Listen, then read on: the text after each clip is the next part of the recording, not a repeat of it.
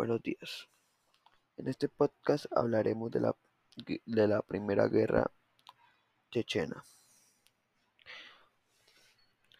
Todo comenzó cuando el ejército ruso intentó recuperar el control de la República de Chechenia entre diciembre de 1994 y agosto de 1996, cuando tuvo lugar la devastadora y final batalla de Horny. Pese a tener unas fuerzas superiores a los soldados, armamentos, apoyo aéreo y haber capturado a Horny, la capital de las fuerzas rusas fueron incapaces de mantener el control efectivo de la área montañosa, por causa de los ataques de los guerrilleros o partisanos o cacheros, la fuerte democratización de las tropas rusas llevó al presidente Boris Yeltsin a declarar un cese unilateral en 1995 e iniciar la retirada de las tropas en el año siguiente. Después de la muerte de miles de civiles, la próxima una de las elecciones rusas del 27 de mayo de 1996, Yeltsin aceptó reunirse con los rebeldes chechenos por primera vez e iniciar negociantes para la paz. La cifra oficial de, las, de los muertes de los militares rusos ascendió a los 5.500, pero algunas estimaciones llegaron a hablar 14.000 fallecidos. Aunque hoy no hay cifras exactas sobre el número de fuerzas chechenas que se sitúan entre los 3.000 y 15.000 muertes, el número de los civiles muertos está entre los 30.000 y los 100.000. Posiblemente más de 200.000 heridos. Medio millón de personas fueron desplazadas por el conflicto que dejó las ciudades en ruinas de Chechenia. El conflicto aumentó la discriminación y la limpieza étnica de la población rusa. Chechenia lo único que resultó en una disminución de su porcentaje del 25% en 1989 al 2002. El origen de este conflicto comenzó en 1991 de, la de forma repentina e inesperada para la mayoría de los habitantes de Rusia.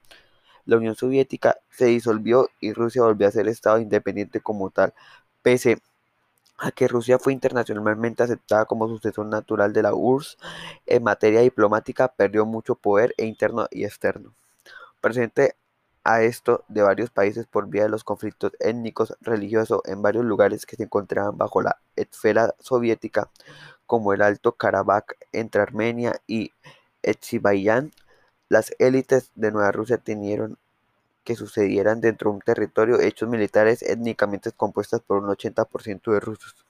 Durante este remite soviético, más de 100 nacionalidades tuvieron garantizada su existencia como distritos o repúblicas autónomas dentro de un esquema federal, respondiendo a una división étnica. Otras comunidades, por su parte, no tuvieron derecho a reconocimiento en la mayoría de sus enclaves étnicos. Construyeron una minoría dentro de una población pese a que sufrían por la desproporción desproporcionalidad de representación de los gobiernos locales a que los miembros de otras nacionalidades participaran en otra administración.